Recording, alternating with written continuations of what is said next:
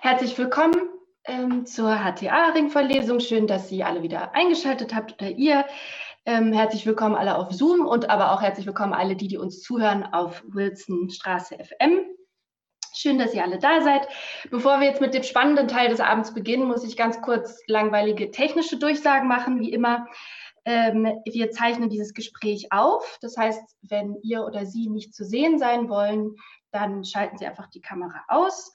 Dann können Sie und ihr wie immer Fragen stellen während des Gesprächs und das ist möglich einmal über diese F- und A-Funktion unten in der Leiste von Zoom oder dann später über den Chat.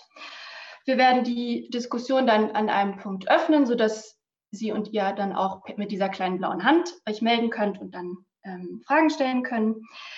Ähm, und diejenigen, die uns über Wilsonstraße FM zuhören, können auch wieder Fragen stellen, allerdings per E-Mail.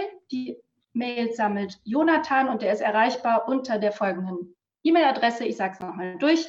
Kirn, also K-I-R-N, at em.uni-frankfurt.de. Ich sage es nochmal. Kirn, K-I-R-N, at em.uni-frankfurt.de. Gut, das waren die technischen Details. Jetzt möchte ich ganz, ganz herzlich unsere zwei Gäste für heute begrüßen. Wir freuen uns ganz, ganz doll, dass Fiston Mwanza heute mit uns ist und Friederike Emmerling. Ähm, und zwar auch heute digital. Wir hätten es leider, wir hätten es lieber anders gehabt, aber jetzt ist es so. Wir freuen uns, dass Sie sich beide darauf einlassen, ähm, die ich jetzt ganz kurz beide vorstellen möchte. Fiston Mwanza Mujila ist Schriftsteller, schreibt Lyrik, Prosa und Theaterstücke und unterrichtet afrikanische Literatur in der Universität Graz und ist gerade, wie wir gehört haben, nochmal schnell aus dem Hotelzimmer in Berlin ins Haus der Poesie in Berlin gerannt, damit er eine bessere Internetverbindung hat. Danke dafür. Ähm, bekannt geworden, und ich sage, ich sage jetzt nicht viel dazu, aber ich möchte es trotzdem betonen, bekannt geworden ist er mit seinem Romandebüt Tram 83, das ist dieses Buch hier, das auf der Longlist des Man Booker International Prize gelandet ist und mit dem er weitere zahlreiche Preise gewonnen hat. Ich führe sie jetzt nicht alle auf, aber das ist unter anderem der Internationale Literaturpreis 2017. Und ich will gar nicht viel vorwegnehmen, aber ich möchte trotzdem sagen, weil ich es ganz wichtig finde, dass dieser Roman Tram 83 nicht einfach nur ein Roman ist, sondern, wie Sie es selber beschreiben, Fiston, eigentlich wie ein Jazzkonzert ähm, und äh, das liegt daran, dass sie ihre Texte wie Musik komponieren. Das heißt, dass der Rhythmus ganz, ganz wichtig dabei ist. Und in diesem Roman geht es um einen Nachtclub in einer imaginären, namenlosen afrikanischen Großstadt. Ob es jetzt Kinshasa ist oder Lumumbashi, wissen wir nicht. Aber in diesem Nachtclub kreuzen sich die, die Leben verschiedenster Menschen. Und zwar, da sind drunter Verlierer und Gewinner, Profiteure und Prostituierte, Ex-Kinder, Soldaten und Studierende. Alle treffen sich in dieser Bar in gewisser Weise, um dann zu trinken und um sich zu vergessen. Und das heißt, dieser Ort wird, ähm, wird sozusagen ein, ein Ort von, von Kriegen, Korruption und Globalisierung gezeichnet und der gleichzeitig aber zu einem pulsierenden Mikrokosmos ähm, im Grunde ausschweifender Exzess wird. Das ist etwas, was wir uns gar nicht mehr vorstellen können zu Zeiten der Pandemie. Ähm, aber dieser Roman ist im Grunde wirklich wie ein fulminantes Big Band-Konzert, im Grunde, wie Sie es auch selber beschreiben. Das heißt, es gibt Passagen, wo sagen die Fluidität der Sprache förmlich explodiert. Das heißt, wo im Grunde alle Musiker gerade gleichzeitig spielen. Und dann gibt es Passagen, wo sozusagen Solos folgen, wo die einzelnen Protagonisten wieder einzeln sprechen. Und dieser Rhythmus, das heißt, diese Art literarische Schreiben sozusagen als musikalische Komposition, zu begreifen. Das ist etwas, was Fistons Texte ganz, ganz besonders und bemerkenswert macht. Ähm, auf der Seite des Hansa Verlages steht sogar, äh, wird der Drive sogar mit John Coltrane ähm, verglichen. Und heute Abend geht es aber um ein anderes Projekt, nämlich um das ganz Neue, an dem, dem Sie arbeiten. Das ist der Garten der Lüste. Äh, das ist eine Auftragsarbeit für das Deutsche Theater Berlin und die Frankfurter Position 2021. Das heißt, es ist ein Text, der noch im Entstehen ist. Und deswegen freuen wir uns ganz besonders, dass wir heute die Chance haben, einen Eindruck dafür, davon zu kriegen. Wir freuen uns auch ganz besonders, dass Friederike Emmerling heute da ist die das Projekt mit betreut und das Gespräch führen wird. Sie ist Lektorin im Fischer Verlag für Theater und Medien, wo sie für den Ausbau der deutschsprachigen Dramatik zuständig war und seit 2018 die Verlagsleitung von S. Fischer Theater und Audio innehat. Wir haben das Ganze so angelegt, das will ich nur kurz dazu sagen, dass Fiston Wansamujila zuerst ein Stück aus seinem Text lesen wird und dann das Ganze in ein Gespräch übergeht mit Friederike Emmerling und das dann äh, an dem Punkt, das entscheiden Sie, dann nochmal ein paar, ähm, äh, ein paar Passagen gelesen werden. Wir freuen uns ganz, ganz doll, dass Sie beide hier sind ähm, und dass Sie sich auf dieses digitale äh, Event eingelassen haben. Und in diesem Sinne herzlich willkommen, bienvenue und ich gebe an Sie ab. Schön, dass Sie da sind.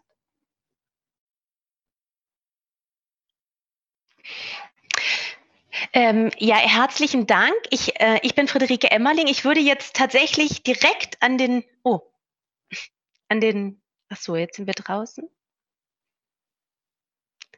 Nee, jetzt, jetzt. Ach so, technisch. Ach so, okay? okay, Entschuldigung, weil ich ja. sehe jetzt, glaube ich, gerade nur noch. Okay, ich würde direkt an den Künstler übergeben, nämlich an Fiston, weil ich glaube, ähm, gerade wenn man ihn vielleicht noch nicht gehört oder ähm, ähm, also wirklich gehört, äh, gespürt eigentlich auch hat, dann ist das der beste Einstieg, den man haben kann, wenn äh, Fiston jetzt einfach schon mal aus dem Garten der Lüste uns einen Eindruck gibt. Bitte, Fiston. Äh, schönen Abend. Der äh,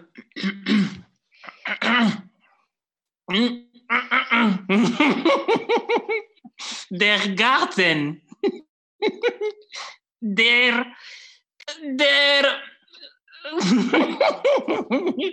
der Garten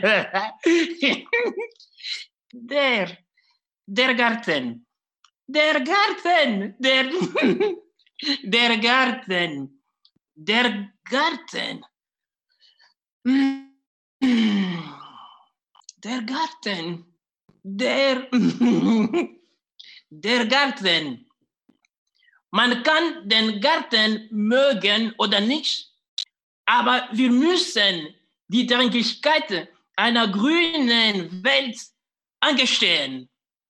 Der Garten ist die Chilenda die Chile, die Chile, der Garten ist die Chilan, der Garten ist die chilande Verlockung für unsere Träume.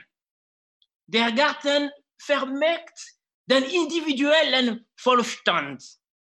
Der Garten ruft das Glück ins Leben und gibt der Seele zeitlose Gefühle.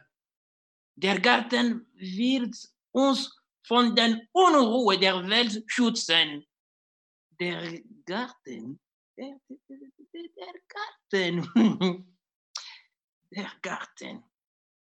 In diesem engenden Garten, den ich im Weiß, in Schweiß meines Angesichts errichten werden, errichten werde, werden alle Menschen gleich sein. Eine Welt ohne Beamtinnen und ohne Hierarchie eine Welt ohne Sklavinnen und ohne Wahrposten. Armut wird entlarvt. Ich wiederhole mich nicht gerne, aber ich bestehe darauf. Es wird keine Wissenschaftlerinnen, Reichen oder Menschen zweiter Klasse im Garten geben. Und wenn ich meine Seele verkaufen muss, sie verrockern, so werde ich es tun für diesen verdammten Garten. Der Garten. Der Garten. Der Garten. Ich werde es tun und ohne Ruhe, um diesen Garten zum Ort aller Freuden aller Fantasien, alle Träume und zu einer Bastion für die Answeihung aller Götzen zu machen.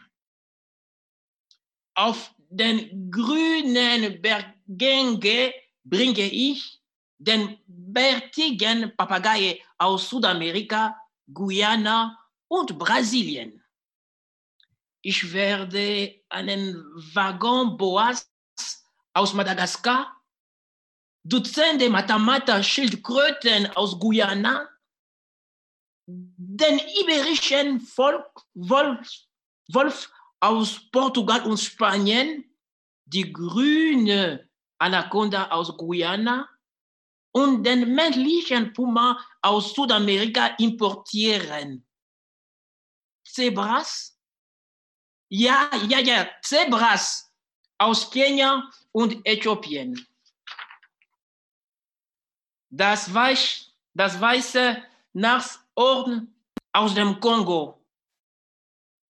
Babi, Kaimane und Giraffen aus dem Sudan. Paviane aus Guinea und den Humboldt-Pinguin aus Chile. Love-Erden aus Marokko, Schimpansen, Pythons, Giraffen, Büffel. Und alle diese Tiere werden auf der grünen Wiese des engenden Gartens wie Bruder und Schwester wohnen. Sie werden zusammen Alkohol trinken, zusammen nach dem Klug trachten, spielen und essen. Ich meine, alle Gras, Ohrschlange, Lovell und Falken gemeinsam.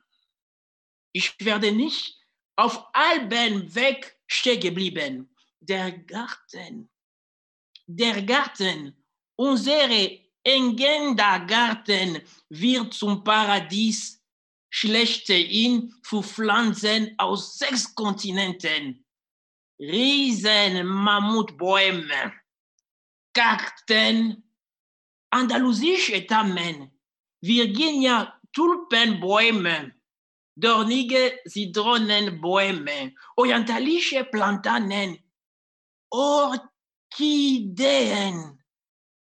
Orchideen, Orchideen, Palmen aus Zentralafrika. Alle diese Pflanzen und andere Sträucher werde ich mit Genuss und Pflichtbewusstsein pflanzen. Eine Welt ohne Garten ist eine Welt, die in die Hose pisst.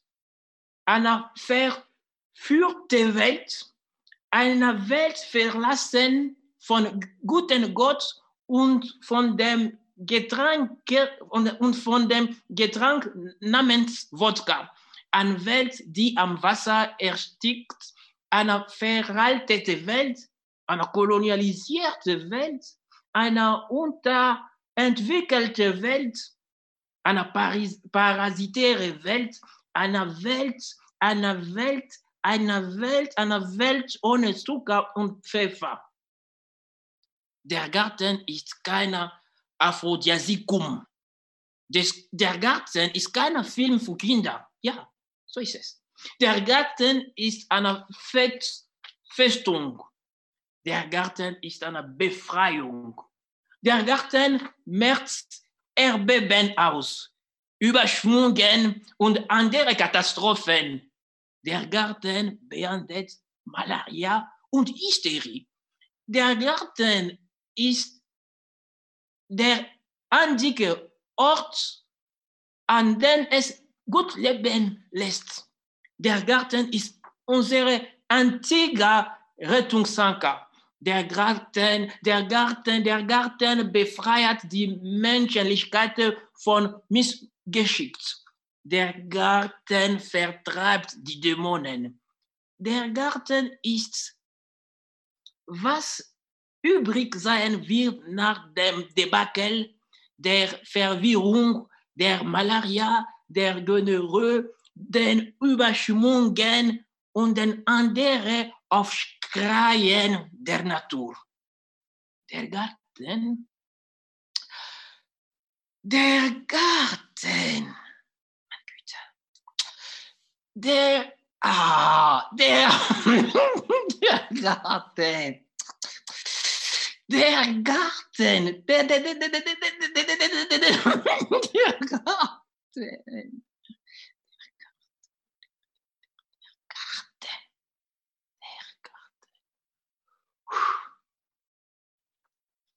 Danke.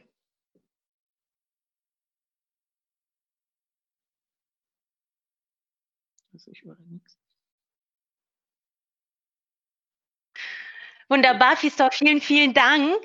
Ähm, ähm, es ist, ist eigentlich wäre es jetzt total spannend, sofort in den Garten reinzuspringen, nachdem du ihn jetzt schon so schön äh, angekündigt hast. Ähm, ich glaube aber, wir fangen gerade ein Stückchen weiter vorne an, weil so viele Themen irgendwie damit reinspringen. Ich würde eigentlich ganz gerne noch mal kurz auch äh, darüber erzählen, wie du zu uns kamst und wie es auch kam, dass du auf Deutsch geschrieben hast. Also weil eben ja finde ich ganz wichtig auch noch mal zu sagen, ist Tram 83 hast du auf Französisch geschrieben, wie auch ähm, eigentlich ein Großteil deiner Lyrik und auch dein neuer Roman ist jetzt auf Französisch gerade im September erschienen ähm, in Frankreich und insofern ist es wirklich was ganz Außergewöhnliches, dass du dich ja auch entschieden hast, Dramatik auf Deutsch zu schreiben.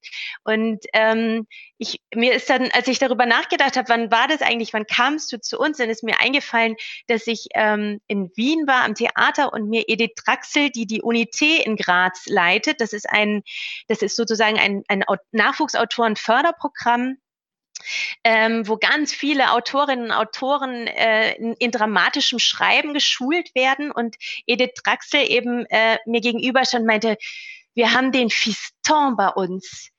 Der ist so toll. Kennst du das Buch? Kennst du Tram 83? Und ich kannte noch gar nichts von Fiston und war aber gleich von dieser Begeisterung schon so angesteckt. Und deswegen kann ich jetzt auch Julia Schade nur zustimmen. Ich habe mir dann sofort dieses Buch besorgt und, und war völlig fassungslos, wie es jemand schafft, in ein Buch so viel Leben und so viel Energie zu packen. Es war fast so, dass man wie so die Buchdeckel zusammenpressen muss, weil da drin so viele Körper und so viel Energie und oh, also Abgründe und Ekstase und also alles ist. Und zwar, ähm, und zwar, weil du ganz viel so von dir reingibst. Also wie du, also weil Julia Schade eben auch schon beschrieben hat, dieses musikalische, gleichzeitig aber auch diese endlosen Aufzählungen, deine Freude am Wort und am Klang und wie sich das so ergänzt, das schreibt sich einfach total rein. Und dadurch war dieses Tram 83 Erlebnis auch wie so ein Aha-Erlebnis zu denken, wir müssen Fiston kennenlernen. Das geht gar nicht anders, weil jemand, der so Prosa schreibt, der muss ja fürs Theater schreiben. Das ist gar keine Frage. Und wenn man dich natürlich auch so hört, wie du wie du liest, ähm, merkt man ja auch, dass du total aus dem Performativen kommst. Also, dass du ja wahrscheinlich schon während du schreibst eine große Freude daran hast, wie du das dann irgendwann mal lesen wirst, wie du dabei irgendwie laut wirst und leise wirst und lachst und irgendwie, weiß ich nicht, auf den Tisch kletterst. Das kann man jetzt bei Zoom wahrscheinlich nicht so machen. Ähm, und insofern war das eigentlich ja dann so unsere erste Begegnung. Damals entstand dein erstes ähm, deutsches Theaterstück zu der Zeit der Königin Mutter. Das wurde dann in Wien uraufgeführt am Burgtheater, ähm, Akademietheater und ähm, wurde dann auch nochmal in äh, Berlin am Deutschen Theater gespielt, was ja dann eben auch äh, jetzt das Theater ist, was die Uraufführung deines nächsten Stückes, den Garten der Lüste, machen wird. Ähm, es ist tatsächlich auch so, dass auch Tram 83 ähm, seinen Weg auf die Bühne gefunden hat und das verwundert tatsächlich eben wegen dieser Sprachkraft auch nicht. Es wurde in Graz uraufgeführt, wo du ja auch lebst. Also insofern war das ja nahezu ein Heimspiel. Und, ähm, und dann wurde es in Mannheim nochmal gemacht, die deutsche Erstaufführung von Carina Riedel, die jetzt auch die Uraufführung von dem Garten der Lüste in Berlin machen wird, was ähm, ganz, ganz toll ist, weil ähm, diese Mannheimer Inszenierung, die ja nun irgendwie von hier aus, ähm, also von Frankfurt aus, wo ich jetzt gerade bin, ähm, eigentlich sehr nah äh, wäre, wenn die Theater offen wären und die äh, und die Inszenierung noch laufen würde, würde sich das total anbieten, da mal hinzufahren, weil das ein, ein ähm, sehr, ähm, eine sehr gute Übertragung deines Romans war, fand ich, wie man da unten in so einem, in so einem kleinen, verschwitzten Club sitzt und ganz nah an den Schauspielerinnen und Schauspielern dran ist. Insofern würde ich jetzt, bevor wir zum Garten der Lüste kommen, dich tatsächlich nochmal ähm, bitten, davon zu erzählen, wie es für dich ist, auf Deutsch zu schreiben und wie es dazu kam und was das mit dir gemacht hat, Fiston. Also für mich auf Deutsch zu schreiben war ein, eine Entscheidung. Ich schreibe auf Französisch, aber es ist fast ein Zufall, auf Französisch zu schreiben. Ich schreibe auf Französisch, weil Kongo eine belgische Kolonie war. Das gibt keinen Grund, es gab Liebesgeschichte.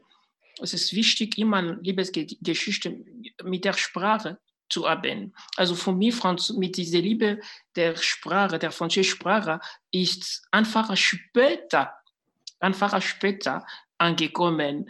Aber auf Deutsch ist es eine Entscheidung. Ich lebe in Österreich und irgendwann habe gesagt, ja, ich werde, ich habe entschieden, in deutschsprachigen Raum zu leben. Und habe gesagt, in 30 Jahren würde ich gerne auf Deutsch schreiben.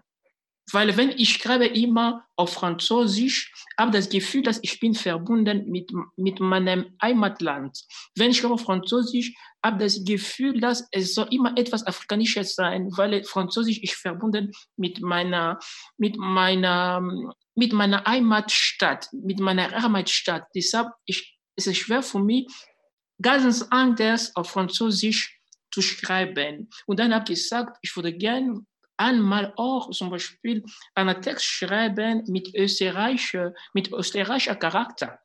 Weil ich bin Afrikaner, manchmal, ich, ich, ich finde langweilig, immer, nur immer über Afrika zu schreiben, wenn man in Europa lebt. Und dann habe ich entschieden, auf Deutsch zu schreiben, weil es ist klar für mich, dass ich in, in, in deutschsprachigen Raum leben und das, auch das für mich auf Deutsch schreiben ist mehr interessant, weil die Sprache äh, wenn ich auf Deutsch schreibe, habe das Gefühl, dass ich ja wenig über den Kongo zu schreiben. Das ist für mich eine ganz andere, äh, eine ganz andere Erfahrung. Das, ich kann sagen, zusammenfassend, dass also wenn ich auf Deutsch äh, schreibe, bin ich wie ein, ähm, ein kleines Kind. Das, also wie ein sechs-, siebenjähriger äh, Mädchen oder Pup, ein Knabe weil für mich ein Knabe, ein Kind kann mit allen spielen, mit Google Schreiber, mit äh, Löffel, mit, äh, mit Kartoffel, mit alles. Und wenn ich schreibe auf Deutsch, alle Wörter haben eine Bedeutung für mich. Alle Wörter sind sehr spielerisches und alle Wörter ist, äh, sind wie, wie Zutaten. Deshalb ich, wie Zutaten für jemanden, der an die, für eine Person, die ein neues Rezept eine erfundene, eine erfunden, erfundenes Rezept kochen möchte. Deshalb für mich äh, auf Deutsch zu schreiben, ist wie äh, Kind, kind zu, zu bleiben. Ich habe viel, viel Spaß das merkt man, finde ich, auch, also das merkt man auch total, wenn man deine Stücke liest, weil ich auch ganz oft irgendwie denke, das gibt manchmal so Wörter darin, da habe ich das Gefühl, ich glaube, Fiston hat dieses Wort irgendwo gehört oder gelesen ja. und fand das so toll. Also ich finde jetzt auch im Garten der Lüsse zum Beispiel, ganz oft verwendest du ja das Wort Ruhrpott also wo der Garten vielleicht sein könnte. Und das finde ich schon so großartig, dass dieses Wort einfach auch vom Klang her ja etwas ist, was dann irgendwie so auf einmal so eine ganz andere Bedeutung bekommt, weil man es ja auch selbst auf einmal durch andere Augen sieht. Und das finde ich irgendwie total bereichernd. Mhm. Also für mich ist so, dass ich, ich habe das Gefühl, dass ich wie ein Sammler bin. Also zu Hause, ich habe viele also Hefte und viele Papiere. Wenn ich ein Wort, ich bin in Straßenbahn oder irgendwo im, unterwegs, auch im Theater, habe immer ein Papiere. Wenn ich eine Wörter höre, die mir, äh, das mir gefällt und ich schreibe.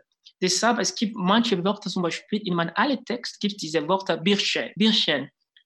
Als ich diese Wort äh, gehört habe, ich war in, es war in Berlin, da habe ich gesagt, das ist mein, mein Lieblingswort ein von meinen Lieblingswörtern. Deshalb, ich habe viele Wörter, die ich gerne verwende. Ich sammle immer Wörter und bevor zu schreiben, äh, ich lese alle meine, meine alle Papiere, meine, meine Hefte und dann ich schreibe. Das, also ich meine, das Sammeln ist ja natürlich auch etwas, was so ganz typisch auch für dein Schreiben ist, ähm, weil du ja, würde ich ja mal sagen, ein Meister der Aufzählungen bist und zwar der wirklich der explosionsartigen Aufzählungen. Da wird ja so wahnsinnig viel aufgezählt und zwar in sich wirklich ein Universum aufgemacht. Das ist ja total beeindruckend. Und helfen dir dann da deine ganzen Listen auch mit den deutschen Wörtern oder ist das nochmal was anderes? Also für mich, es hilft mir diese, diese, diese Liste, weil ich glaube, hat auch zu tun mit, der, mit dem Anfang der Welt. Ich glaube, die, die Welt ist an, an, also, also am Anfang der Welt, Gott hat fast alles umbenennen. Hm, ich, für mich ist es diese, ich mag gern Wörter zu, um zu benennen, das Wörter zu, zu nennen, also alle die Welt zu nennen, das ist äh, Flüsse. Für mich, ich, ich, ich, ich, ich forte, also das ist meine Meinung, Meinung nach.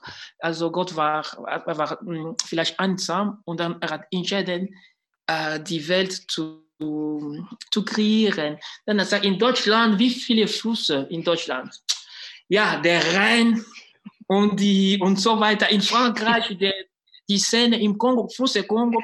Also dies, ich mag wieder immer viele Namen, viele, für mich, ich, deshalb für mich, ich glaube, mein Theater oder mein Schreiben oder Romane äh, ist, hat viel zu tun mit äh, äh Dinge zu benennen und zu umzubenennen. Ich mag gerne immer viele Wörter, immer viele Wörter wie eine lange äh, Flüsse. Ich glaube, es mhm. ist auch eine Strategie.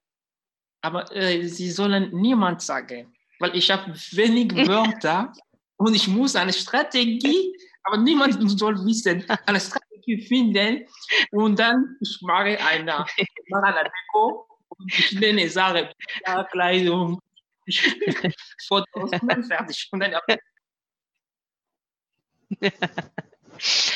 Ich finde es noch, bevor wir jetzt noch mal zu dem Stück kommen, weil du das eben gesagt hast, das finde ich irgendwie total spannend. Also erstens, dass du sagst, dass das natürlich mit dem Französischen keine Liebesgeschichte ist, weil es ja, eine, also weil es ja eine Sprache ist, die man erstmal lernen musste oder mit der man sich auch verständigen musste.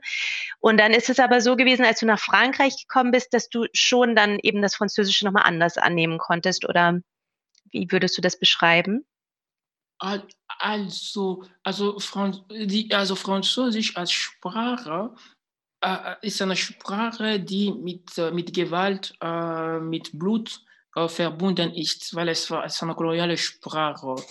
Und deshalb für mich, also habe immer schon von Anfang, habe immer versucht, also die französische Sprache kolonialisieren oder zu domestizieren und versucht die Sprache meiner Sprache zu, zu, zu, zu machen. Und deshalb, als ich bin nach Frankreich und dann später nach Belgien und nach Deutschland, für mich, ich bin immer in diesem Prozess, Sprache, äh, meinen Platz in der Sprache zu, zu finden.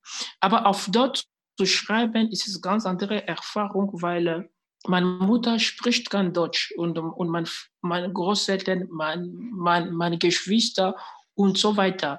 Deshalb ist es erlaubt, in dieser Sprache zu sprechen, die, äh, die, die niemand von meiner Genealogie spricht. Deshalb für mich ist es ein Abenteuer und auf dort zu schreiben, weil es ist eine ganz andere äh, Reise. Und früher habe ich immer äh, schlecht gewiss und viel, viel Angst, auf dort zu schreiben. Und dann irgendwann habe ich bemerkt, habe gesagt, ja, das ist ist nicht meine Muttersprache, ist es. Zweitens, äh, wenn ich Fehler mache, kann es kein Problem. Ich spreche schon äh, fünf Sprachen. Deutsch ist meine sechste Sprache. Das heißt, ich kann auch Fehler machen. Ich finde auch äh, äh, so interessant, lustig als Mensch, schlecht eine Sprache zu sprechen. Es wird für mich schon langweilig, perfekt Deutsch zu, zu sprechen. Mhm. Also das, da, da, da kann ich dir so total zustimmen, weil ich finde irgendwie auch so durch unsere Zusammenarbeit hat sich das für mich auch nochmal eben so verändert, dass wir mit diesem Perfektionsanspruch ja auch irgendwie aus dem Verlag und so immer an Text herantreten. Und ich finde gerade diese Brüchigkeit, die das bei dir hat, dieses offene, dieses durchlässige und dieses zu verhandelnde, auch aber auch das, was du verhandelst, dass du sagst, ja, ihr gebt diesem Wort diese Bedeutung, aber wenn ich es höre, hat es für mich eine andere Bedeutung. Und die nehme ich jetzt einfach. Und das finde ich, das finde ich so ganz, ganz wahnsinnig toll. Das bricht alles auf und das stellt irgendwie in so einem ganz guten Sinne irgendwie ganz viel in Frage und, und ermöglicht natürlich auch eine große Freiheit. Und ich glaube, kann auch eben andere Autoren und Autorinnen total dazu irgendwie ermutigen, sich das zu trauen, weil es ja auch nicht dann vielleicht nur um die perfekte Grammatik erstmal geht, sondern darum, dass man eben seine Fähigkeiten in diese Sprache mit einbringt. Also, dass man mit dieser Sprache genau spielt, wie du es so beschreibst. Also, das finde ich irgendwie das finde ich, finde ich wirklich sehr bereichernd. Ähm, Jetzt nur noch eine Sache wegen der Sprache, weil das wirklich so ein spannendes Thema ist, auch weil du sagst, dass du, also das hast du eben ja auch schon beschrieben, weil deine Familie zum Beispiel ja auch natürlich nicht Deutsch spricht, dass du aber auch, wenn du auf Deutsch sprichst, weniger an den Kongo denken musst. Also im Prinzip, dass du dich eigentlich freier bewegst, also dass du, dass du sozusagen nochmal die andere Kontexte dafür schaffst oder was heißt das dann genau? Also, äh, das heißt, also auf so zu schreiben, das ist so, dass wenn weil ich bin ab Französisch im Kongo gelernt und äh, also Französisch viel, viel verbunden mit Geschichte, mit, äh, es, ich, ich glaube man, manchmal, man, man, weil zum Beispiel als äh, äh, meine Eltern, meine Großeltern wurden kolonisiert, deshalb manchmal äh, will ich andere Sachen, über andere Sachen schreiben, nicht nur über die Belgien, Kolonialisierung und, und so weiter. Deshalb für mich Deutsch spricht äh, diese Rolle das, der, der Befreien. Das heißt für mich, äh, die Sprache, äh, die, also gibt mir diese Möglichkeit, also meinen Weg zu finden. Ja, deshalb, und ich glaube, es gibt schon, äh, ich wurde immer gefragt, ob ich äh, äh eine oder ein österreichischer Schriftsteller bin. Und ich sage immer ja, und ich, bin, ich kann auch ein deutscher Schriftsteller, ich wäre auch ein deutscher Schriftsteller, wenn ich in, in Deutschland äh, lebte. Weil als alle österreichischen Schriftsteller äh, trinke ich äh, äh, ähm, Ponticama. Wenn sie kommen nach Graz, sollen unbedingt Ponticama.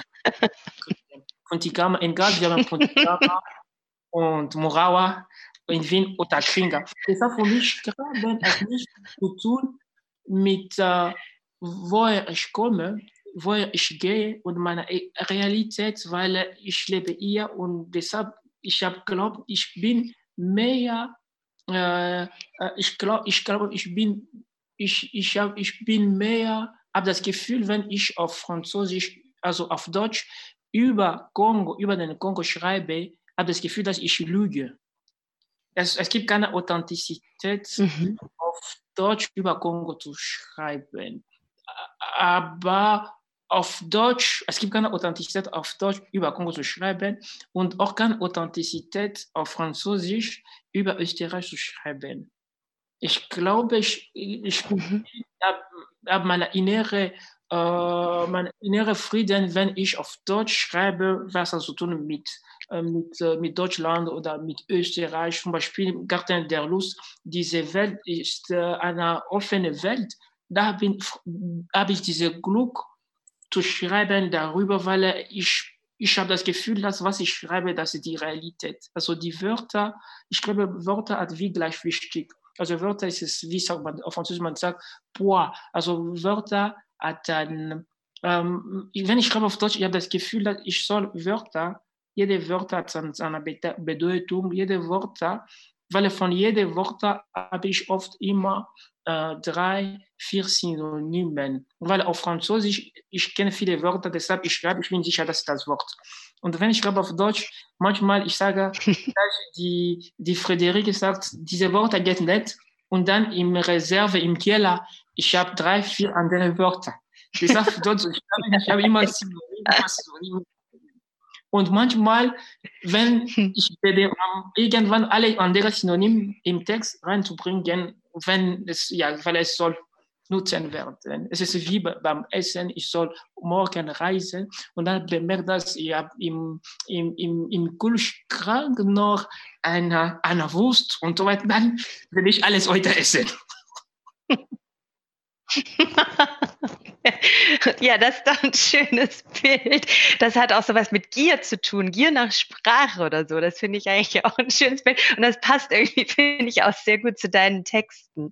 Dann, ich würde sagen, weil äh, wir wollen ja erstens noch was von dir hören, aber vielleicht bevor wir jetzt noch was von dir hören, können wir ja vielleicht noch mal auf den Garten der Lüste zu sprechen kommen, der ja finde ich auch schon als Titel irgendwie also wahnsinnig zu dir passt, weil ich dich einfach wirklich da so mit verbinden kann. Du hast es ja auch mit dem Bild von Hieronymus Bosch in Verbindung gebracht und hast gemeint, es würde irgendwie bei dir so viel lostreten. Ähm, es ging ja um diese Auftragsarbeit erstmal oder das, das Thema war ja so ein bisschen irgendwie, was ist eine Vision für die Zukunft? Ist es eine Utopie? Ist das eine Dystopie? Ist die Zivilisationsgesellschaft ein Auslaufmodell oder auch die Demokratie oder das ja, was jetzt auch hier in diesem, in diesem Kontext dieser Reihe eben ähm, die Frage ist. Und ähm, und du hattest sofort eine Idee. Du hast eigentlich, du, ich weiß, du, du warst ganz schnell. Du hast gesagt, ähm, ich, ähm, ich, ich schreibe über den Garten der Lüste. Ich weiß das schon. Ähm, willst du vielleicht ein bisschen dazu erzählen, wie das kam? Ja, also für mich beim Schreiben, also Schreiben ist was Visuelles. Wenn ich viel was schreibe, also es gibt manche Maler, äh, die machen beim Schreiben, also beim Malen, also man, manchmal sie gehen, will was malen oder sie will was malen. Man geht draußen, man macht Foto und, und man beginnt diese Foto zu, zu malen. Für mich ist es auch so, wenn ich schreibe, habe immer eine visuelle, eine visuelle, äh, ich sehe immer was Visuelles. Und deshalb habe ich gesagt, also diesem Thema geht gut mit, ich brauchte also Freiheitsabend, um was alles zu erfinden von, von Null. Deshalb für mich war interessant mit diesem, mit diesem, mit, mit, mit, mit der Malerei, äh, von dieser Malerei was zu, zu, zu schreiben, weil alles, wenn du siehst, diese Malerei, es ist eine komplette Welt, es ist so, also es gibt auf die Malerei, es gibt Bäume, es gibt Tiere, es gibt Schweine, es gibt viele, viele, und das für mich viele Möglichkeiten, meine Inspiration zu, zu, zu, zu, zu nähren, meine Inspiration zu, zu danken. Deshalb für mich war immer interessant von, von diesem Text weiter zu, zu, zu schreiben. Und dann, äh, mit es passt auch gut mit dem Thema, weil ich, ich glaube heute, die Welt ist diese, wie diese, äh, wie ein Garten der Lüste. Weil für die Leute von der Garten der Lüste, sie wollen die Welt verbessern, aber sie, sie wissen nicht wie. Sie sagen, sollen wir von, von Anfang zurück, das ist auch diese, diese Gefühl sagen, ja, wir sollen zur Natur, aber man kann nicht weiter zur Natur zurück, weil es ist vorbei, weil äh, es ist langweilig, weil ich kann nicht mir vorstellen, irgendwo auf einer Insel ohne Handy, ohne Bücher, äh, nur äh, Bananen oder, oder Bäume. Nein, man kann nicht nackt oder draußen gehen, ah, wir gehen zur Natur. Das, das ist vorbei. Aber die Leute vom Garten wollen zur Natur zurück. Das ist eine lange Reise. Das, ja. Deshalb für mich, mit diesem Bild für mich war schon eine Quelle der Inspiration. Und was ich mache, arbeite auch viel mit Bildern, zum Beispiel Bilder auch von Renaissance und so weiter. Diese Bilder inspirieren mich auch manchmal von, wenn ich habe nie zu schreiben, ideenlos. Das ist, man soll nicht wissen, bitte. Was sind mein Tipp? Zum Beispiel für eine Szene, wenn ich wenig Inspiration, ich kann Bilder von Renaissance nehmen und, und dann es inspirierte mich das, das ist auch interessant. Also zum Beispiel heutzutage, für mich ist es schwer zu schreiben mit Corona, mit, mit, dem, mit der Pandemie, weil äh, manchmal beim Schreiben, ich schreibe viele Theater, ich gehe in einem Kneipe oder ich schreibe gern im Café und dann kriege ich viele Inspiration, auch bei Menschen mhm. zu sehen. Aber mit, mit der Pandemie, wenn man ist immer zu Hause, ich finde äh, es schwer, extrem schwer zu schreiben deshalb Bilder mhm. Malerei helfen, zum Beispiel ähm, an, an, von äh, holländische, das ist auch interessant von holländische, also Maler, also es ist eine Quelle der Inspiration. Und deshalb für mich ist dieses immer interessant, auch diese, von, war klar, dass ich beginne äh, mit äh, Garten der Lüste, mit dem Garten der Lüste. Es geht ja im Garten der Lüste um einen äh, Professor erstmal, der im Ruhestand ist. Und das wird ja am Anfang auch irgendwie sehr schön beschrieben, der dort einfach sich wahrscheinlich auch ein bisschen langweilt oder der denkt, jetzt möchte ich endlich nochmal was Sinnvolles schaffen, nämlich einen Garten, also die perfekte Welt, eigentlich das, was du eben auch nochmal beschrieben hast, so wie Gott, wie du dir vorstellst, dass Gott vielleicht entschieden hat, das setze ich dahin und da kommt der Fluss hin und so und ich verteile das alles. So ein bisschen dieses Göttliche hat der Professor ja durchaus auch. Ähm, es ist so ein bisschen auch aus einer, aus einem Ennui heraus vielleicht. Ähm, schafft er diesen Garten oder hat diese Vision davon. Und ich würde mal sagen, so zumindest das erste Drittel des Stückes beschäftigt sich sehr stark mit der Vision und mit der Idee von etwas Gutem. Also es ist nichts, erstmal ist es etwas sehr positiv besetzt ist, finde ich. Also diese, diese Ideen, die er hat und dass er irgendwie alle gleich haben will, dass er, genau, dass er irgendwie die Klimakatastrophe abwenden will. Also einen Garten, in dem alles richtig gemacht wird. Alles, was wir jetzt falsch machen, wird dort richtig gemacht. So. Und natürlich ist noch nicht das Thema, wie das gehen soll, dass alle in diesem Garten sind und alles richtig geht. Das kommt dann später.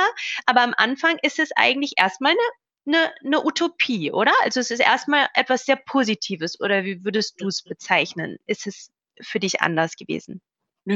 Also an, an Anfang ist sehr, der, der, der Professor ist, ist so ist sehr, sehr positiv, weil für ihn, er hat bemerkt, dass er in seinem langen Leben nicht gemacht hatte, weil er gesagt ich bin zivilisiert, aber vielleicht zivilisiert ist die Sklaverei weil ich soll um, um warum, zum Beispiel eine Frage, warum sollen wir äh, im, im Tag leben und in der Nacht schlafen? Warum? Gesagt, der Professor sagt, alles ist falsch. Warum wir sollen, äh, soll ich äh, ab 40 Jahre unterrichtet, gearbeitet und ich, ich, ich meine, ich bin frei, ich bin nicht frei, ich bin zivilisiert. Die Zivilisation ist ein Gefängnis. Und er hat gesagt, ist ich soll die Welt verbessern, wie man soll eine neue Welt erfinden. Das ist seine, seine große Vision. Deshalb für, mich, für ihn, ich glaube, die, seine Idee ist es perfekt, eine, eine neue Welt. Aber das, die Frage ist, man kann nicht von Null anfangen, es ist vorbei. Das, ja, das ist für mich, aber seine ursprüngliche Idee ist es immer, ist, ist es gut. Ich glaube, das, das geht auch mit, mit der Politik. Oft Politiker, sie haben eine gute Ideen, Visionen, Träume, aber sie schaffen nichts, die gute, perfekte äh, Rezepte zu, zu finden, perfekte Medikamente. Sie wissen, dass, was ist das Problem aber sie schaffen nichts. Deshalb der Professor will von, von null. Aber es geht einfach nichts, weil wir, wir sind heute. Und dann für ihn, er, er hat diese Garten gebaut und er hat gesagt, ja, vielleicht besser nicht 20 Maschinen zu haben, nicht, äh, nicht 20 Maschinen zu haben, besser nur eine Maschine, die wird alles machen. Also eine Maschine, die ist wie, wie ein Kühlschrank oder eine, ähm, eine Autos und so weiter. Und wir, wir werden also eine Maschine für Schnee im Sommer. Aber das ist schon, das, das geht nicht, das geht nicht, weil man, das ist auch schlecht. Deshalb, äh, ursprüngliche Idee ist immer gut, aber wir können, also, deine ursprüngliche Idee ist perfekt, aber wie schafft man, die Welt zu verbessern. Das ist diese, das, die, die, die, die, ich glaube, das Schicksal von diesem, diesem Professor. Du hast ja, ähm, also Genau, ich finde auch, dass letztendlich ist es interessant, dass er diesen Garten ja dann umsetzt. Also dieser Garten wird geschaffen. Ähm, du beschreibst ja dann eben ähm, sehr schön, wie die Vision erstmal ist, dass Grenzen aufgehoben werden, dass es keine Grenzen mehr geben wird und auch finde ich irgendwie ganz toll beschrieben, wie wie Grenzen überhaupt auch zu Grenzen im Kopf führen und dass erst in dem Moment, in dem es die eigentlich nicht mehr gibt, auch dann wieder so eine Freiheit entsteht, wie sich der Garten das wünscht. Mhm. Und dann ähm, scheitert der Garten halt eben ganz schnell daran, der eigentlich erstmal irgendwie so angelegt ist zu funktionieren, dass halt die, eigentlich die ganze Welt sich in Bewegung setzt, um in diesen Garten zu kommen, oder? Also zumindest fühlt es sich so an, so wie du es beschreibst, die Menschen lassen eigentlich alles stehen und liegen. Es gibt den Sehnsuchtsort, es gibt den Ort, der eine Antwort auf alles ist und alle wollen in diesen Garten und im Prinzip setzt sich die ganze Welt in Bewegung, oder? Das ist so ja, ja. schon die Idee auch gewesen, ne? Ja, ja, ja. Und, und dann ist es eben so, dass sie aber nicht in den Garten rein dürfen, sondern vor dem Garten jahrelang im Prinzip ausharren müssen und eigentlich auch gar keine Chance haben, reinzukommen. Und vor allem dann auch wiederum eben ganz strenge Aufnahme, Fragebögen, Kriterien ausfüllen müssen, die mhm. irgendwie auch sehr demütigend sind und sehr mhm. intim äh, und äh, sie im Prinzip also durchleuchten bis aufs Mark. Mhm. Ähm, ist das schon auch, also ich meine, das ist ja tatsächlich schon auch so, dann fallen einem natürlich, also da fällt einem natürlich auch so mit, auch mit Begriffen wie Festung, die Festung Europa ein, natürlich, die eben irgendwie natürlich auch sicherlich ein Stück weit wie so ein Garten gesehen werden kann oder sich vielleicht auch selbst irgendwie so empfindet. Ähm, und dann eben dann diese ganzen natürlich irgendwie schrecklichen ähm, Ereignisse, dass irgendwie die Flüchtlingsströme irgendwie kommen und dass das alles so schwierig ist. Hat das für dich irgendwie damit reingespielt oder war das gar nicht so sehr für dich das Wichtigste daran?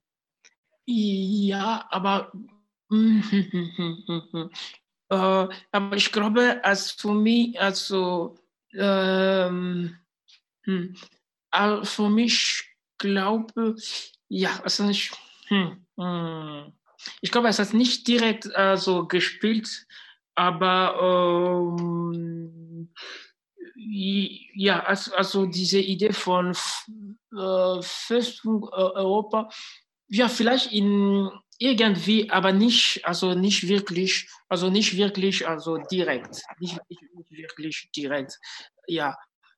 Und äh, ja, aber ich glaube, es ist ja irgendwie ganz Bitte? Es ist ganz interessant, finde ich, weil du ja eben sowohl zu der Zeit der Königin Mutter als mhm. auch im Garten der Lüste mhm. immer so einen Ort der Sehnsucht schaffst. Ja. ja? Also du, und, und zwar, das sind immer irgendwie marode Orte. Ja. Also es sind keine Orte, die eigentlich richtig funktionieren und ja. die haben irgendwie so ihre Hochzeit irgendwie schon hinter sich. Und dann kommen alle und irgendwas geht immer schief. Also die Orte bleiben ja nicht bestehen. Und, und das finde ich total interessant. Das ist schon so ein roter Faden, der sich bei dir auch durchzieht, oder? In, in, in der Königin Mutter ist es eben diese, dieses heruntergekommene Goldgräberdorf, wo, wo sozusagen auch also wirklich ganz wild gefeiert wurde und, und irgendwie ähm, Ekstase an der Tagesordnung war. Und jetzt hier ist es der Garten der Lüste, da ist jetzt die Ekstase, würde ich sagen, nicht so ja. das bestimmte Element erstmal. Ja, aber so in meinem Text, ich, ich bin auch, wenn ich auch auf Deutsch schreibe, äh, also ich bekomme auch viele Inspiration von, von afrikanischer oder ähm, Tra Tradition, von meiner Familientradition und, und so weiter. Zum Beispiel meine Großmutter. Äh, wenn, sie ist, ist schon gestorben, wenn ich rede mit ihr am, am Telefon, Sie hat mir immer gesagt, wo bist du? Ich habe gesagt, ja, weil sie hat, sie hat immer, sie, sie hat, sie hat, äh, sie, sie hat immer, immer fast alles vergessen. Wenn sie fragen mich, wo bist du? Ich, habe, ich, ich sage, ja, ich bin, ich lebe in Österreich, in Graz. Wo liegt Graz? In der Steiermark. Steiermark ist auch eine Kommune oder eine Stadt. Ich habe gesagt, nein, es ist ein, ein Bundesland. Okay, was bedeutet ein Bundesland? Und du musst immer, immer alles erklären. Und dann, meine Mutter hat, meine Großmutter immer gefragt, warum bist du im Wald? Weil in ihrer Tradition bei uns, Wald ist, alles kommt außer dem, de, de, de, dem Dorf. Weil in unserer Tradition, Leute sind immer gegangen im Wald oder mehr Fisch zu suchen und sind immer nach Hause zurückgekommen. Und meine Großmutter, wenn sie rufen mich an, ich sage, ich bin in Graz. Warum bist du im Wald? Ich habe Überall hier ist es Beton. Ich bin nicht im Wald. Das, das, bist du im Wald? Deshalb für mich Garten der Lust ist auch was Europäisches. Ich bin wie im Wald, weil ja, es ist wie mhm. ein im Wald und diese Leute sind da nur für, für, für zwei Monate temporär. Ja.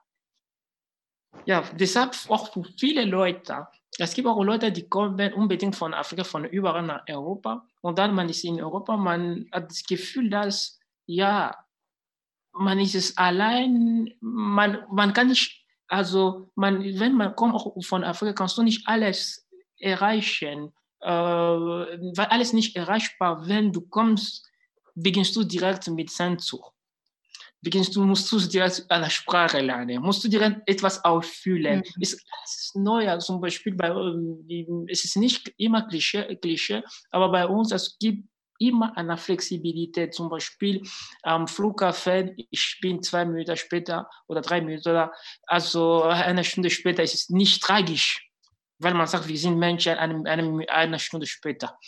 Äh, deshalb manchmal, äh, so in manchen Theater, es soll um 20 anfangen, aber man schaut, wenn es gibt viele Leute, dann man fängt an oder um, und an um 20. Es hat nichts zu tun mit der Zeit. Es hat, ah, sie sind, sind, es gibt noch wenige Leute, warten noch 30 Minuten. Und deshalb diese Flexibilität, wenn man kommt in Europa als Garten, man muss alles, zum Beispiel, ich, meine, meine erste, also meine erste Mal in Europa am Bahnhof, ich war überrascht. Ich habe geschaut, ein, ein Zug fährt also um, um, um 10, äh, 5, äh, um 10, 28. Ich habe bei uns ist gar nicht passiert, man sagt um 10 oder um 11, halb, halb 10. Aber ich denke, warum diese 38, diese, deshalb, das ist, deshalb für Gartenjalous ist auch Europa. Weil du kommst nach Europa, alle, viele Leute kommen äh, von, von Afrika oder auf Europa, in Europa, man soll wirklich, es beginnt ein neues Leben. Neue, man soll alles, nicht nur Sprache, auch das Essen, zum Beispiel, ich, meine Mutter sagt zu mir zum Beispiel, wie schaffst du zu leben ohne äh, Fufu zu essen, ohne afrikanische Gemüse, ohne, deshalb man soll ein neuer, das neue Essen und alles lernen, alles lernen, alles lernen. Ich glaube, das ist auch Garten. Sie haben äh, geschafft, diese Welt zu bauen, aber trotzdem, sie müssen alles von neu lernen. Und äh, ja, deshalb für mich diese, also Europa als Garten hat zu tun auch mit, ähm, also mit äh, dieser Einsamkeit. Du bist in Europa, das beginnt schon diese Einsamkeit und soll alles, alles, alles, alles, alles, ja. Deshalb, ich glaube, es, es gibt keine, äh, ich glaube, es gibt keine perfekte Ort, auch im Paradies. Man sagt, ja, wie es ist schön, es ist grün, aber wir saufen nichts. Es gibt keine Jazz, es gibt keine Rumba. Das ist auch für mich keine perfekte Leben. Ich mag zum Beispiel Berlin, ich gern, aber manchmal, wenn ich bin in Berlin, habe ich gesagt, ja, wenn ich ja, ich bin eingeladen zu einer Lesung oder zu einem Abendessen, ich muss 30 Minuten äh, Straßenbahn und so weiter. Deshalb, es gibt keine perfekte mhm aber man soll über alles weitergehen. Aber die Pro das Problem von Leuten von der Garten, dass sie sind sehr seriös. Und im Leben, man, man soll nicht sehr seriös sein. 30 Prozent, 40 Prozent, nein, 50 Prozent ist genug. Also vielleicht kann man dann bei diesem, also bei diesem Anspruch, das ist auch ein schönes Ziel, das finde ich auch während der Corona-Zeit so was Befreiendes, weil man eben das Gefühl hat, alle sind so super seriös, weil man gar nichts mehr machen kann. Eben Bier trinken macht nicht mehr so viel Spaß, wenn man es alleine machen muss. Ähm, das, also jetzt nur, damit wir, damit du jetzt gleich nochmal was lesen kannst. Ähm, es geht ja dann so weiter, dass sich eben diese, also wenige Menschen im Prinzip in diesem Garten so ein wenig verschanzen und äh, die Welt eigentlich auf den Kopf stellen, also alles genau anders machen, als sie es kennen und sich dann aber eigentlich ähm, in die ungeliebten Tiere verwandeln, weil es gibt nämlich ein Tier, das spielt eine ganz große Rolle im Garten der Lüste und das ist das Schwein und das Schwein hat den schönsten Namen, den ein Schwein nur haben kann es heißt Vernerium. ne? Mhm. Ja. Und vielleicht möcht, möchtest du vielleicht jetzt erstmal lesen von Vernerium und dann mhm. können wir vielleicht darüber auch nochmal sprechen. Äh, ja, ich kann an, an, ich sehe was für Vernerium, einen Monolog, wie er äh, Menschen sieht, eine Perspektive von, von, von einem Schwein. Die Frau, die Frau Nein, der Mann, der, der, der Mann, nee, die Frau. Nein, der Mann. Stimmt, die Frau.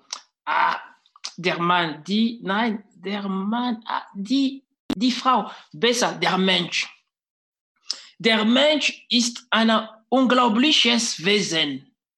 Nicht, weil er weint oder lacht, manchmal relativ laut, sondern wegen seiner Verhaltenswesen im Generellen.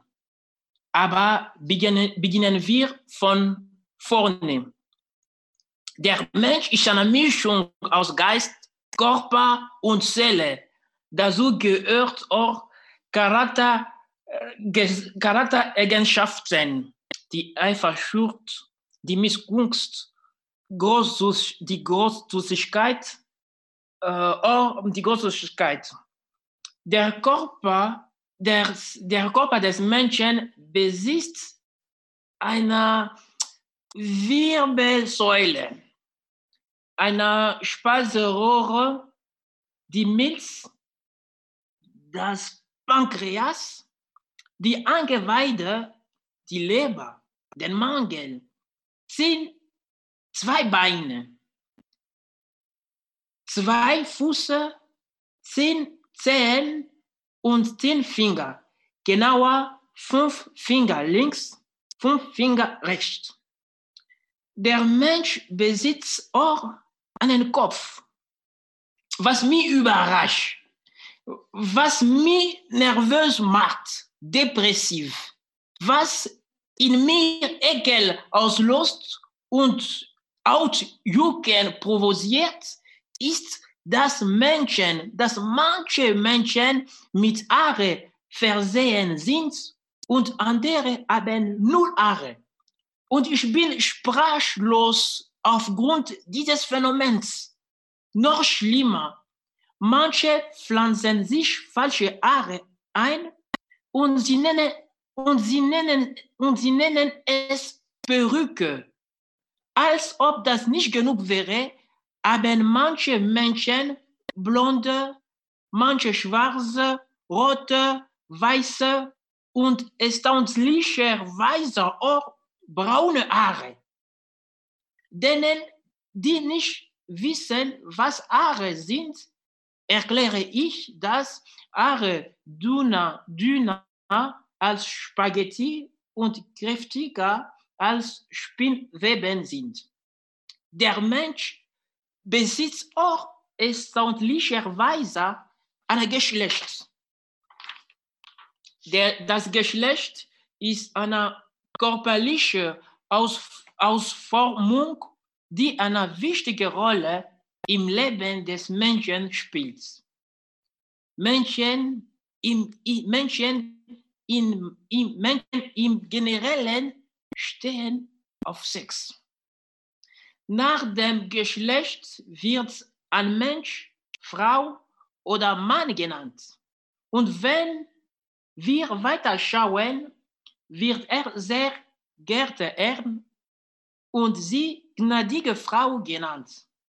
Das Wichtigste, der Mann oder die Frau haben nicht die gleiche Gesichtsform Männer haben lustigerweise markante Gesichtszüge und Frauen weichere. Vielleicht ist das sehr klischeehaft, aber so ist es mir, so ist es mir aufgefallen. Ich habe nicht alle Menschen der Welt getroffen, aber so sehe ich, so sehe ich es. Häufig weil wir schon dabei sind. Häufig tragen Männer Bärte. Ich habe den Eindruck, manche tragen Vollbart und manche Schnauze, Schnauzer. Das könnte auch, das könnte, das könnte man auch Forschung betreiben, um herauszufinden, ob Männer mit Schnauzer arrogant, charmant oder cholerisch sind. Ich habe gehört, in manchen Kulturen, in manchen Kulturen spielen der Bart eine wichtige Rolle. Aber ich muss noch das, aber ich muss das noch recherchieren. Für einen Mann, für einen Mann ist es von hoher Bedeutung, den Bart zu pflegen oder eben nichts. Außer meiner eigenen Erfahrung, ich spreche in meinem Namen Werner Jung, bekommen Jungen ihren ersten Flaum in der Pubertät. Apropos, Gesicht. Der Mensch besitzt zwei Augen. Ein links, ein rechts. Zwischen beiden beginnt die Nase. Die besitzt auch zwei Löcher. Ein Loch links, eines rechts. Soweit ich weiß, sind diese, soweit ich weiß, sind, dies, sind, soweit ich weiß, sind diese zwei Löcher lebenswichtig, damit der Mensch atmen kann. Aber natürlich auch um zu, natürlich auch um zu riechen. Süße Kartoffeln oder Kotz oder Kotze. Deshalb, was man wie Bohnen oder Kotze riechen. Stellt euch vor, wenn Leute nicht riechen könnten, wie wäre das Welt? Wie wäre die Welt? Da habe ich eine Antwort. Die Welt wäre trotzdem noch interessant. Aber das ist auch eine Frage der, der Perspektive. Ich finde schon, und ich, das ist eine Frage der Perspektive. Ich finde schon, und ich betone, dass Kotze nach Parfüm riecht. Jeder, jeder, jeder Geruch ist schon ein Parfum. Da gibt es nichts zu diskutieren. Darüber muss ich vielleicht noch recherchieren. Kann, jetzt kann nicht darüber nur spekulieren. Im Gesicht befindet sich im, im unteren Drittel einer aus, namens der Mund. In diesem Mund findet man ein langes, schlaffes, rosiges Fleisch, die, Zunge, die Zunge und Zähne, die haben die Funktion, das Futter zu zerkleinern. Zu zerkleinern, zerkleinern. Natürlich sind Menschen gestresst und orientierungslos und nervös und bedrückt und empört, wenn Zähne ausfallen. Sie versuchen unbedingt Implantate zu bekommen und das freut mich ungemein. Warum? Meine Güte, was ist nichts? Menschen haben mich immer erschüttert. Immer, immer erschüttert am Ende des Gesichtes, wenn die Richtung Boden, am Ende des Gesichtes, wenn du Richtung Boden schaust, gibt es etwas Spitzes, Spitzes das Knie. Ah, an, an eins habe ich fast vergessen. Der Kopf hat auch zwei Ohren. Zwei eines links und eines rechts. Beide Ohren haben einen Ohrraum. Der Hals ist äh, eine Brücke zwischen dem Kopf und dem Körper. Ah, der Mensch, der Mensch, die Frau, der Mann, der Mensch, der Mensch. Was für ein Mysterium.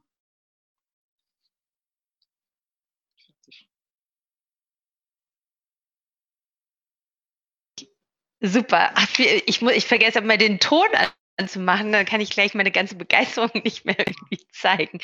Großartig. Also das ist ja sozusagen so ein bisschen auch das Ende. Vernerium ähm, ist, ist das verstoßene Schwein, also was eigentlich jemand, also oder mh, hm, wie machen wir es jetzt am besten? Weil ich, ich könnte dir jetzt eigentlich noch also wirklich gefühlt tausend Fragen gerade stellen und wir würden jetzt einfach bis acht Uhr weiterreden. Aber ich glaube, es gibt ja durchaus auch Fragen vielleicht aus dem Publikum und vielleicht machen wir es jetzt einfach so auf und wenn es Fragen gibt, dann dann beantwortest du die erstmal und wenn es keine Fragen geben sollte, dann frage ich dir noch Löcher in den Bauch. Oder ähm, Julia, wie sollen wir das machen am besten?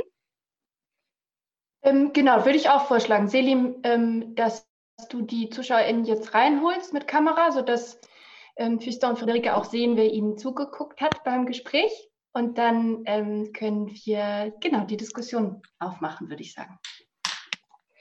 Und ich ähm, würde mir mal einfach erlauben, während die Zuschauerinnen jetzt so langsam reingeholt werden, virtuell, hier mit einer Frage sozusagen den Pausenclown zu spielen. Ähm, erstmal ähm, vielen, vielen herzlichen Dank, äh, Fiston, für äh, nicht nur die sozusagen Ungeheuerlichkeit, dass Sie uns einen unfertigen Text hier vorstellen, sondern vor allem auch dafür, dass Sie äh, das selber hier vorgelesen haben. Ich fand das ganz, ganz toll. Ich bin ein großer Anhänger von dem Lesen von Leuten, die mit einem äh, Akzent vorlesen. Ich finde immer, Sie haben sozusagen einen großen Vorteil gegenüber Muttersprachlern. Man hört ihnen nämlich sofort gerne zu. Also man hat sofort das Gefühl, ähm, dass da eine sprachliche Qualität da ist, die, glaube ich, verloren geht, wenn die Leute die Sprache, wie man so immer sagt, beherrschen, ja, weil dieses Beherrschen ja auch was Gewalttätiges hat. Von da aus würde ich gerne mal eine Frage stellen.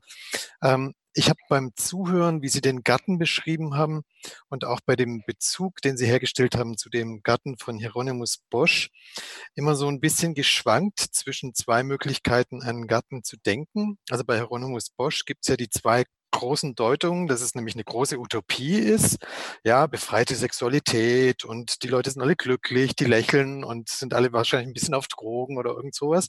Oder aber, dass das sozusagen ein, äh, ein Sinnbild der Wollust ist, also wirklich, dass die eigentlich alles, alle des Teufels sind und demnächst ähm, irgendwo in der Hölle verschwinden. Und ich habe das bei Ihnen so gelesen, wie Sie es jetzt vorgetragen haben, dass es eigentlich bei Ihnen eine ähnliche Ambivalenz mit diesem Gatten auf sich hat. Also dass es weder die reine Utopie noch die reine Dystopie ist, sondern dass genau auf diesem Dazwischen eigentlich Ihr Interesse sitzt. Ja, und das fände ich jetzt total interessant mit Blick auf unsere Fragestellung, also die politische Fragestellung, ob vielleicht die Utopie, die Sie da beschreiben, eine ist, die genau deshalb sozusagen sich unterscheidet von den klassischen Utopien, weil sie sozusagen nicht mehr die große Erzählung beinhaltet, sondern eher quasi den Vorschlag, ähm, hier und jetzt sozusagen, naja, also es läge dann jetzt nahe, mit Foucault zu sagen, eine Herotopie zu suchen, also einen momentanen Zustand von äh, einem anderen, der vielleicht ähm, auf Dauer auch Veränderung ermöglicht, aber eben nicht diese große Veränderung mit dem einen Schlag. Ja, also, also für, für mich, es war klar, dass ich wollte auch also eine Distanz, Distanz mit, äh, mit Bosch zu, zu, zu, zu haben. Ich wollte nicht also sein, sein, sein Werk, die Malerei wieder schreiben, schreiben. Für mich finde ich diese spannend, in zwei Welten zu, zu spielen. Das heißt, die, sie wissen, sie, was sie wollen machen, aber sie können nicht schaffen. Das heißt, Lust es ist nicht nur eine Befreiung, Lust bleibt, was, was kommt nach dem, nach, nach, nach dem Lust? Was kommt, weil ähm, ich habe immer dieses Gefühl, zum Beispiel von, von, von, mir, wenn ich trinke, ich trinke gern, aber jetzt nicht mehr. Wenn zum Beispiel ich trinke viele, zwei, drei, vier Bier, es ist, so spannend, zum, also es, beim, beim Diskussion am Abend, du trinkst, trinkst, aber irgendwann später hast Kopfschmerzen. Deshalb für mich ich wollte diese Ambivalenz von Lust, weil Lust hat Bedeutung, wenn es gibt keine Lust. Diese, also man kann nicht in einer ewigen Lust, Lust, äh, Lust bleiben. Deshalb für mich diese Lust sind nicht nur sexuelle oder sprachliche, aber diese Lust sind nicht wirklich eine Befreiung, sie, diese ambivalente äh, so Reaktion, diese, diese ambivalent für mich, das, ja. Deshalb für mich beim Schreiben, ich wollte schon als Leser oder als Zuschauer, man ist als Sympathie mit, äh, mit Charakter, aber man, man, manchmal man sagt, ja, das kann ich auch reagieren, aber trotzdem man hat diese, diese Distanz. Immer, ich pendel immer zwischen ja, aber nein, ja, ja, das ist für, war für mich also interessant, interessant auch als Lust, weil ich finde, Lust, Lust sind was äh, ambivalent auch, diese, was man weiß, was kommt nach der Lust vor und, und diese Gier nach Meisterschaft. Zum Beispiel, es ist auch diese, dieses Bild von wie Also dieses Beispiel ist ein bisschen Blutsinn. Also tut mir leid. Zum Beispiel nach dem Sex, es gibt wie, äh, wie ein Bruch. Man hat keine Lust mehr, man will schlafen oder man will, also diese, also, es dauert nur ein paar Minuten und dann, deshalb für mich diese Lust, diese Ambivalente, also diese Ambivalenz von Lust, das für mich wurde spielen immer beide und, und so weiter.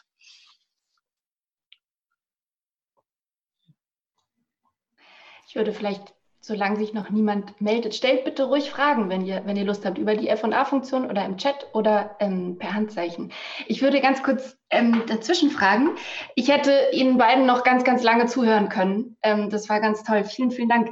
Ich wollte ähm, danach fragen, ähm, Fiston, wie ist das für Sie, wenn Ihr Text plötzlich dann als ein Theatertext dann plötzlich ähm, inszeniert wird. Also ähm, Friederike Emmerling hat das vorhin gesagt, das ist äh, Tram 83 ist ja mehrmals aufgeführt worden, auch in, in äh, Marseille zum Beispiel habe ich gesehen und jetzt ähm, eben in Mannheim und dann am Deutschen Theater.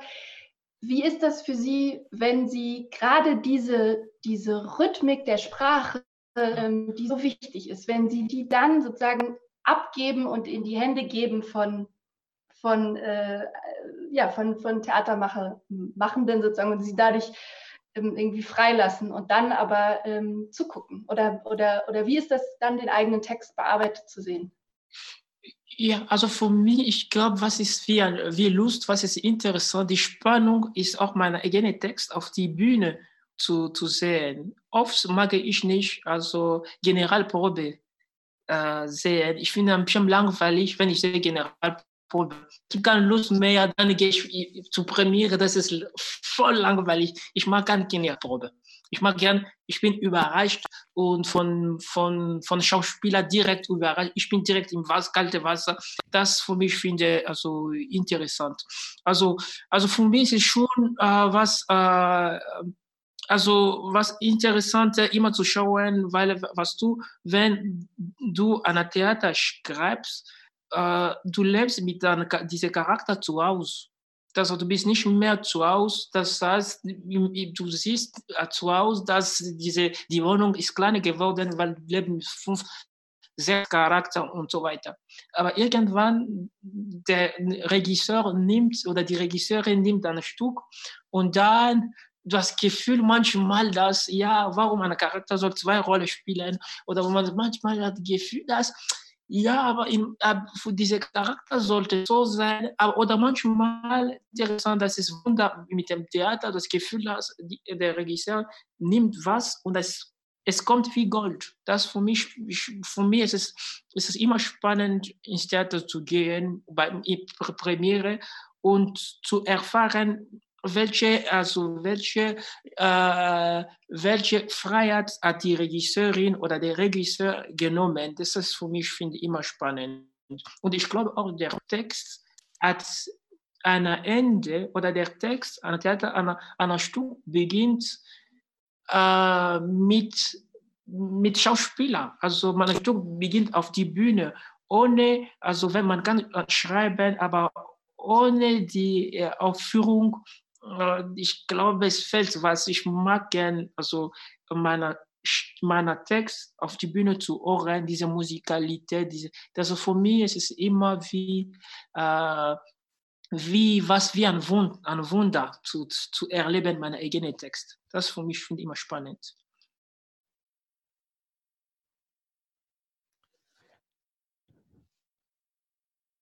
So, jetzt brauchen wir irgendjemand, der das Eis bricht. Ja, also wir können uns jetzt gerne hier im kleinen Kreis derer, die ähm, das hier zusammen organisiert haben, unterhalten. Und es ist wirklich auch, uns fallen nicht äh, zu wenige Fragen ein. Das geht, ja.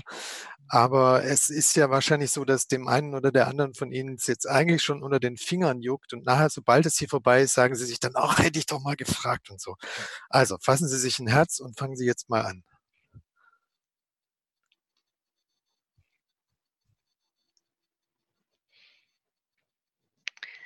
Es ist aber auch ein bisschen immer auch ein bisschen anstrengend, weil man so einen Fokus auf sich hat dann. Ah, ja, sehen Sie, da kommt die Frage schon.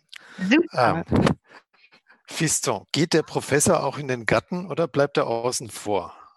Wenn der Professor im, im, im Garten bleibt, Was? Ja, die Frage ist, also geht der Professor auch selber in diesen Garten oder bleibt der draußen? Also ist der ah, jemand, der den Garten also, nur... Er, ja? er, er, er, bleibt im, im, im Garten, weil er der Professor mit seinem Kollegen wo, wollte, also haben was bemerken. Ich habe gesagt, warum gibt es geliebte und ungeliebte Tiere? Sie haben gesagt, das ist sehr diskriminierend. Deshalb, sie haben, sie haben gesagt, von ungeliebten Tieren, es gibt wie, wie äh, Schwein und so weiter, weil, weil zum Beispiel das Haustier von, der, von dem Professor ist ein Schwein. Und der Professor, sie haben entschieden, also Tiere zu werden. Habe gesagt, nein, wir sind ungeliebte Tiere und dann wir sollen ungeliebte Tiere, wie ungeliebte Tiere funktionieren, wie Schwein funktionieren. Das heißt, sie werden zu Schwein und, und so weiter. Sie werden Schwein sein, bleiben. Diese, ja. Aber sie bleiben im, im, im, im Garten mhm. am Ende. Und wo, wo ist dieser Garten? Ist der im Ruhrpott? Ah, also nicht weiter von hier, in, in den Alpen. ja, ja. Weil es ist eine, äh, eine, eine Agenda, äh, Garten ist in den, in den Alpen. ja, also. Aber Fiston, man könnte. Ja. Bitte? Man könnte zu dem Professor vielleicht schon auch noch sagen, dass er tatsächlich ja im Garten lebt und dass er diese Idee ja auch sehr prägt. Also er ist ja mhm. schon sowas wie ein Prophet. Er wird ja von seinen äh, Fans im Garten ja erstmal total verehrt. Und, ähm, mhm. und es, passiert, es ist ja eigentlich ein schlimmer Moment, als der Professor irgendwann sagt, es wird mir gerade eigentlich alles zu viel. Ich möchte gern irgendwie wieder nach Hause. Das gibt's mhm. ja auch diesen Moment, ne? Mhm. Dieses die Last, die man äh, ähm, angestoßen hat, nicht mehr tragen wollen oder so. Mhm. Ja. Ja, es gibt solche, solche Momente, zum Beispiel, er sagt zu ihm, erstens, er sagt, die Leute kommen im Garten, er sagt zu seinem, zu, zu die, die, die, äh, die, die, die neue Gärtner, dass, ja, ich will nicht Professor nennen sein. Ich bin kein Professor. Besser sagt zu mir, sag, sie sollen zu mir sagen, äh, Analphabet weil man wie im Garten sollen wir alles neu. Wir sollen an der Mentalität sein, weil ein Idiot ist, ist, ist klug als ein Intellektuell oder so, weil er ist natural, weil er ist geblieben wie am Anfang.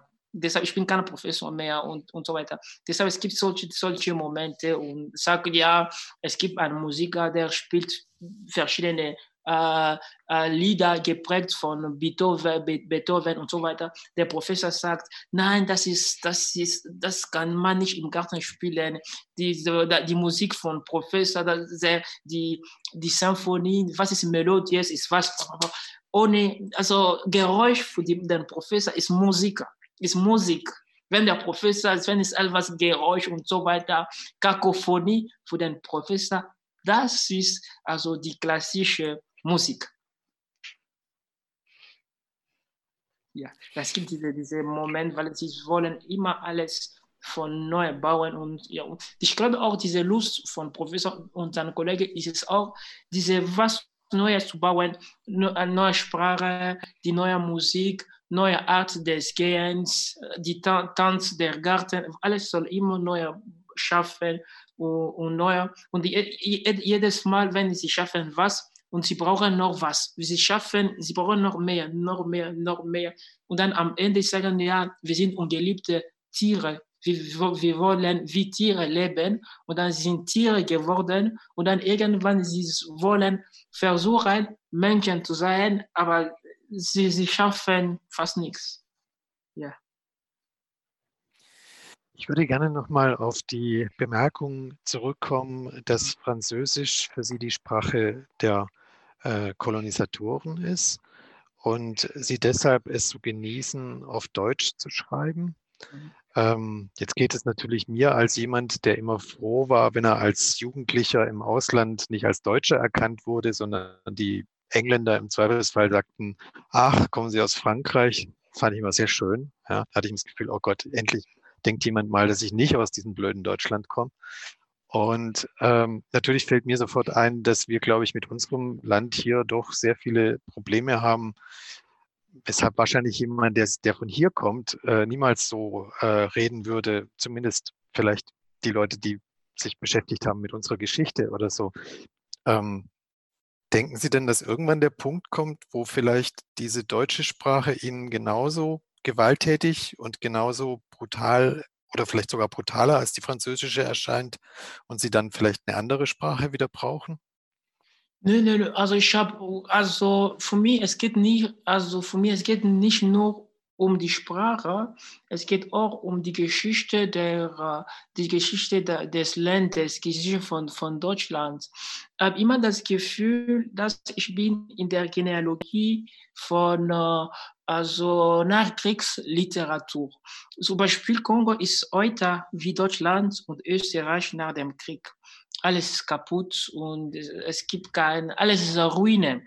Und für mich, ich glaube, habe viele gemeinsam mit äh, Heinrich Böll oder Siegfried Lenz, äh, Brecht, äh, Ingeborg Bachmann, diese, nach, diese alle Nachkriegsschriftsteller, weil ich gehöre zu äh, Gruppe äh, 47, weil es ist die gleiche, das ist die gleiche Frage, welche Sprache.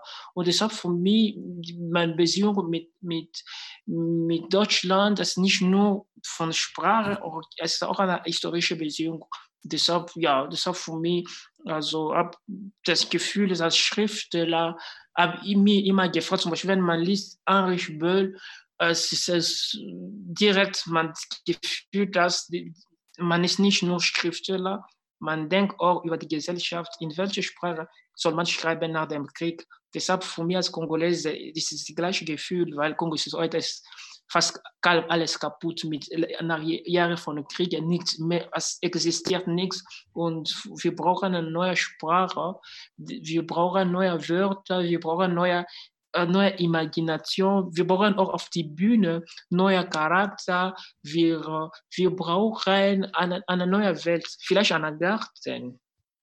Mhm. Ja, ja. Maximilian. Ähm, ja, ähm, also erstmal nochmal auch vielen Dank.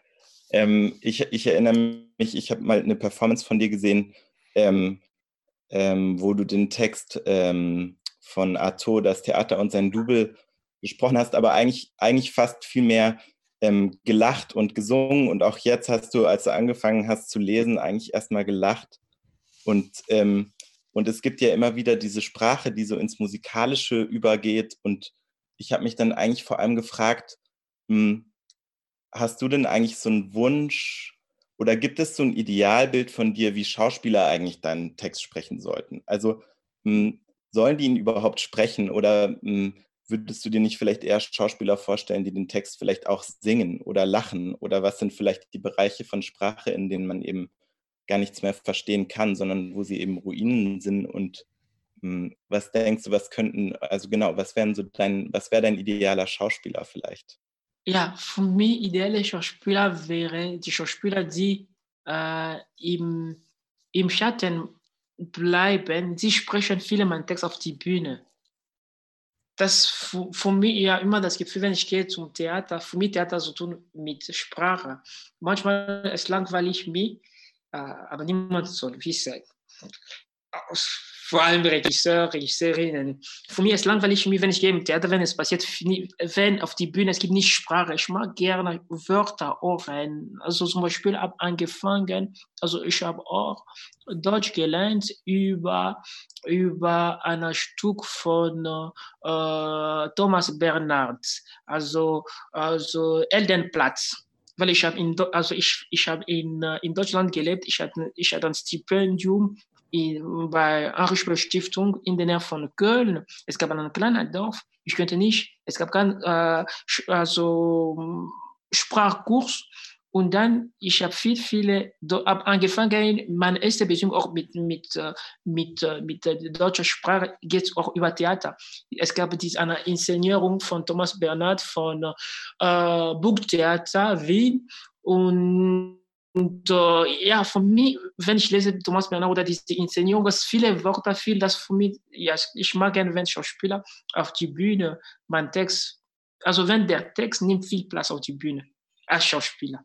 Das ist auch illogisch, ich bin sicher, es ist illogisch, weil äh, Körper, Schauspieler sind nicht nur Stimme, sind auch Körper, deshalb, ja. Aber für mich, ich lache oft auf die Bühne, weil Lachen ist eine Befreiung. Und, aber ich weiß nicht, weil, weil für mich mein Lachen, es ist keine fiktive Lachen. Zum Beispiel, äh, ich habe keine echte, ich habe keine meine echtes, ich habe kein echtes Lachen mehr. Wenn ich lache in echt und in falsch sind gleich, weil ich habe lange geübt zum Lachen. Und ich lache jeden, jeden Tag vielleicht fünf Minuten. Deshalb, ich habe keine echte Lache, es ist vorbei. Deshalb, ein Schauspieler kann nicht wirklich lachen wie ich, weil für mich so ist man lachen im, im echt. Und manchmal von meiner Mutter, man hat gesagt, das ist traurig, weil, weil wir kann nicht, nicht glauben, wenn es falsch ist. Ich habe keine echte Lachen weil ja, deshalb Schauspieler, ich weiß nicht, ob man kann wie ich lachen. Und für mich lachen ist es auch etwas Kulturelles. In manche also Ethnien, in manche, bei manche Völker in Afrika, wenn jemand stirbt, man lacht. Das heißt, der Tod existiert, aber Liebe, Lachen ist wichtig als Chaos, als Chaos, als alles passiert. Ich lache, das heißt, ich bin ich bin, ich bin, äh, ich bin, ich bin, äh, ich habe Kraft, alles, alles passiert und so weiter. Zum Beispiel bei, ähm, beim Kommen hier heute äh, habe ein bisschen gelacht, weil ich war im Stress. Wenn man, ich bin im Stress, ich lache auch gerne. Für mich lachen das ist was Alltägliches und ich mag lachen. Deshalb, ich weiß nicht, ob Schauspieler kann lachen wie ich und was von Lachen und, und Bedeutung auch und so weiter.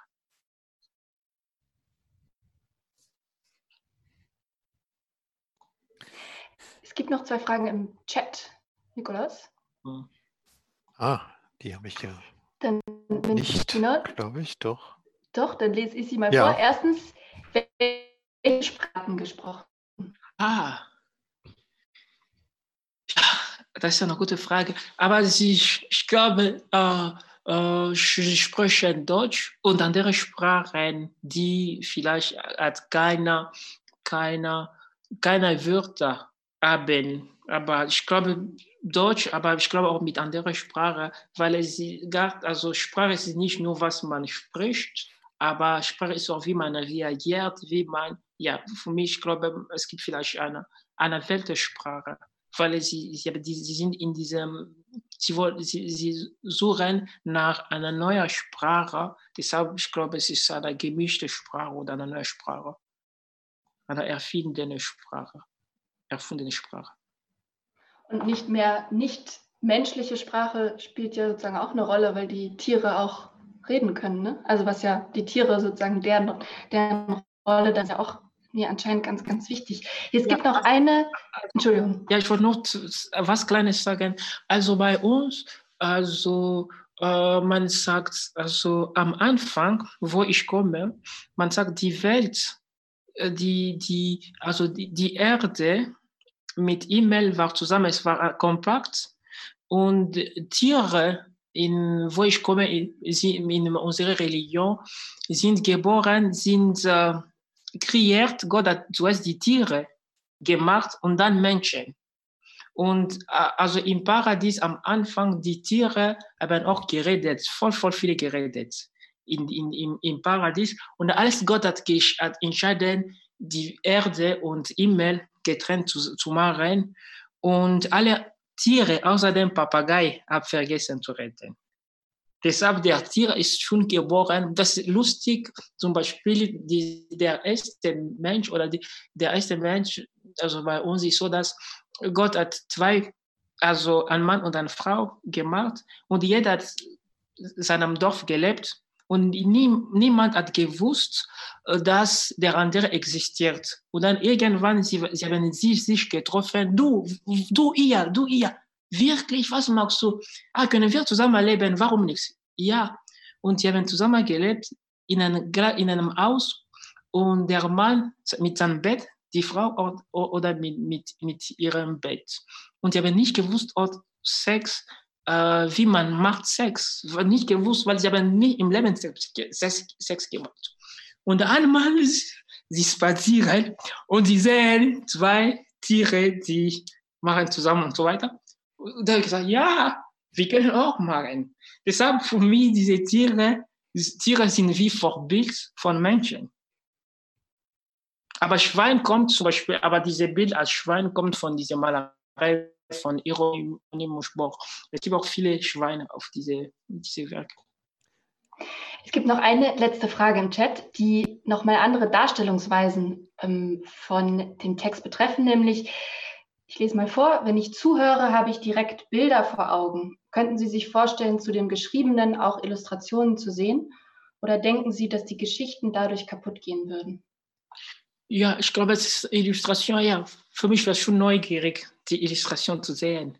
Ja, ich glaube, dass, ich glaube auch diese, die Rolle von der Bühne, vielleicht um der, der Text noch sichtbar, sichtbar im Sinne von man Ort und man sehen auch den Text mit Augen, also man ohren der Text mit, mit dem Augen. Ich glaube, ich kann schon mich vorstellen, vielleicht, ja. Und dann hat sich hier noch Antonia, Antonia meldet. meldet. sich, genau.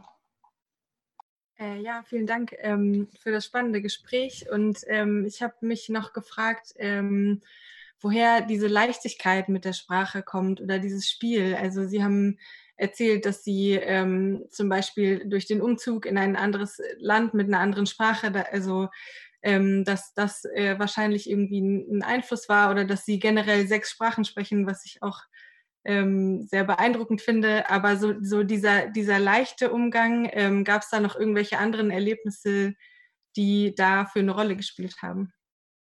Ich, ich, ich glaube für mich, es kommt von meiner, ich glaube, jeder Schriftsteller, jeder Dramaturg oder Dichter hat seine Meinung von, von seiner Vorstellung der Literatur oder des Theaters. Für mich Theater soll äh, Theater bleiben das soll was äh, Literatur soll Literatur bleiben, Theater soll Theater bleiben. Obwohl man kann ein politisches Theater machen, aber ich mag gerne mit der Sprache zu spielen, zu sp also zu spielen. Ich finde, also es soll zum Beispiel für mich, äh, also Theater ernähre mich, zum Beispiel, wenn ich schreibe, ich, ich bin wirklich wie in einem Garten der Lust. Ich spüre auch selbst diese, zum Beispiel wenn ich lese oder wenn ich schreibe, ich bin glücklich.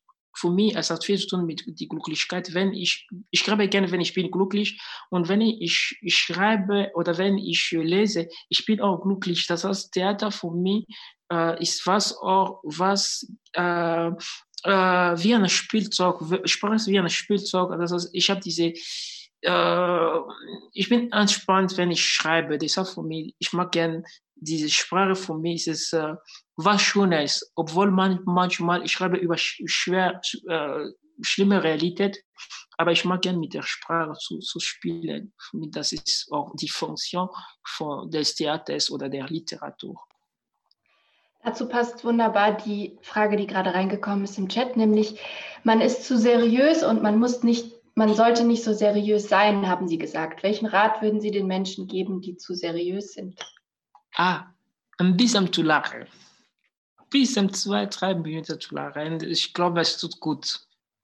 Weil was du, wenn, wenn du bist sehr, sehr seriös, wirst du viel verpassen. Du bist im Supermarkt, du bist ein, ein junger Mann im Supermarkt, der sehr seriös ist, wird viel, viel verpassen. Vielleicht es gibt in der Nähe ein hübsches äh, junges Mädchen, und du bist seriös, so wirst du viel verpassen. Dieser Moment, du bist anspannt und siehst auch zum Beispiel beim, in, der, in der Zeit der Pandemie, weil du bist noch seriös, das ist noch schlimmer.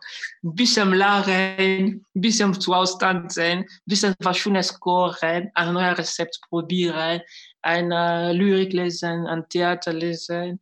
Das, ich glaube, das also Blumen gießen, diese Kleinigkeiten zu, und dann wenig seriös zu, zu, zu, zu, zu, zu sein. Deshalb Kinder sind immer glücklich, immer, weil sie versuchen nicht, nicht seriös zu sein. Oder sie, oder sie, sie, sie haben nicht, sie, für sie ist es nicht notwendig, seriös zu sein.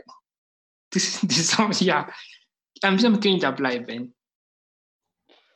Das ist doch jetzt vielleicht ein guter Ratschlag, wie wir weiter durch die Pandemie kommen. Ähm, ich finde, das ist ein ganz schönes Schlusswort. Wenn es jetzt nicht noch ganz dringende Fragen gibt, es ist jetzt 8 Uhr, würde ich das ganz vorsichtig jetzt beenden. Ich würde nochmal sagen, vielen, vielen, vielen, vielen Dank für diese dieses tolle Gespräch, ähm, lieber Fiston, liebe Friederike Emmerling. Schön, dass Sie da waren. Vielen, vielen Dank für die Diskussion.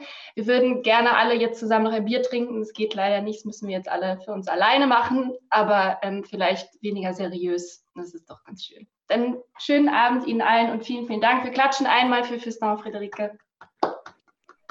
Und vielleicht, dass wir auch ähm, zum Ende dann noch ganz kurz darauf hinweisen, dass es äh, nächste Woche mit Rebecca Schneider hier weitergeht äh, einer sehr geschätzten Kollegin aus den USA von der Brown University.